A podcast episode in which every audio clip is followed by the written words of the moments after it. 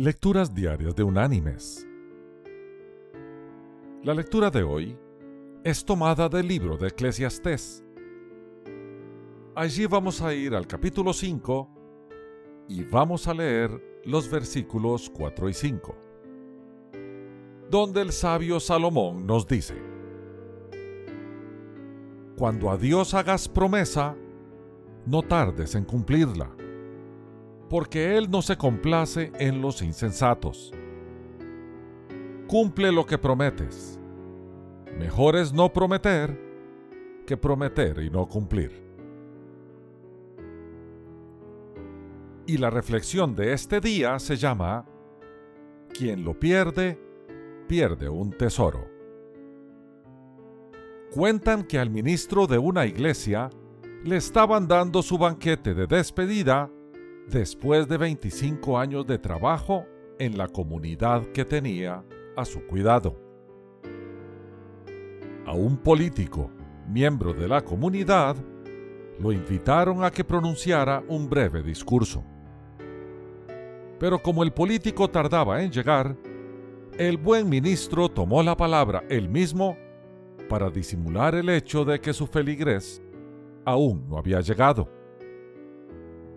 Mi primera impresión de la comunidad la tuve durante la primera reunión con un feligrés que vino a hablarme.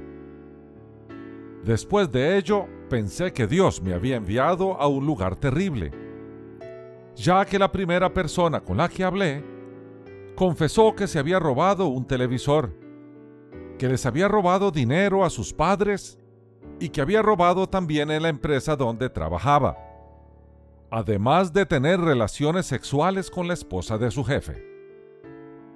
Por si eso fuera poco, dijo que en ocasiones se dedicaba al tráfico de drogas.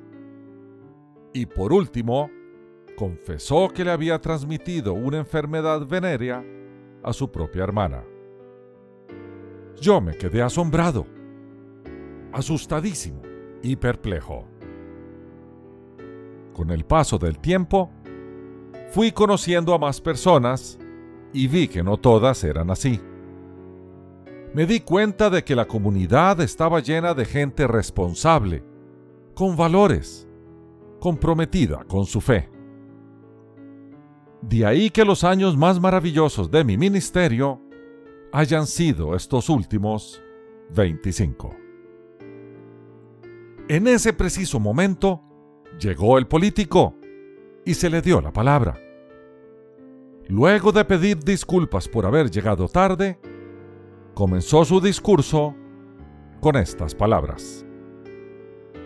Nunca olvidaré ese día, ya hace 25 años, en que llegó el ministro a nuestra comunidad. Tuve el honor de ser el primero que habló con él. Mis queridos hermanos y amigos, más allá de aprender la lección de que la falta de puntualidad pudiera costarnos mucho, a todos nos convendría preguntarnos qué razones hay para ser puntuales, como se jactan de serlo en otras culturas.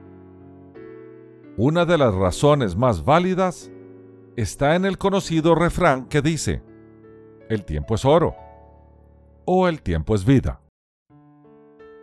Otra razón que podemos citar para ser puntuales es que así evitamos que se nos juzgue de creernos superiores a los demás, pues en el interior de nuestro ser consideramos que todos deben esperarnos. Usualmente cuando pensamos así, además somos poco tolerantes con los otros que llegan tarde. La Biblia nos manda a ser personas que cumplen su palabra una razón más para ser puntuales es que así también evitamos que se nos juzgue de ser personas que no cumplen lo que prometen.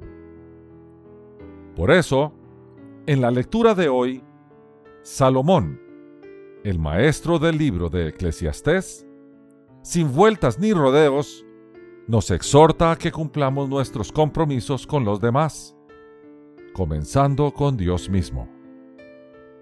La fidelidad en el cumplimiento de nuestra palabra es un rasgo más de nuestro carácter y es sin duda un atributo divino en el cual todos descansamos. Su fidelidad. Que Dios te bendiga.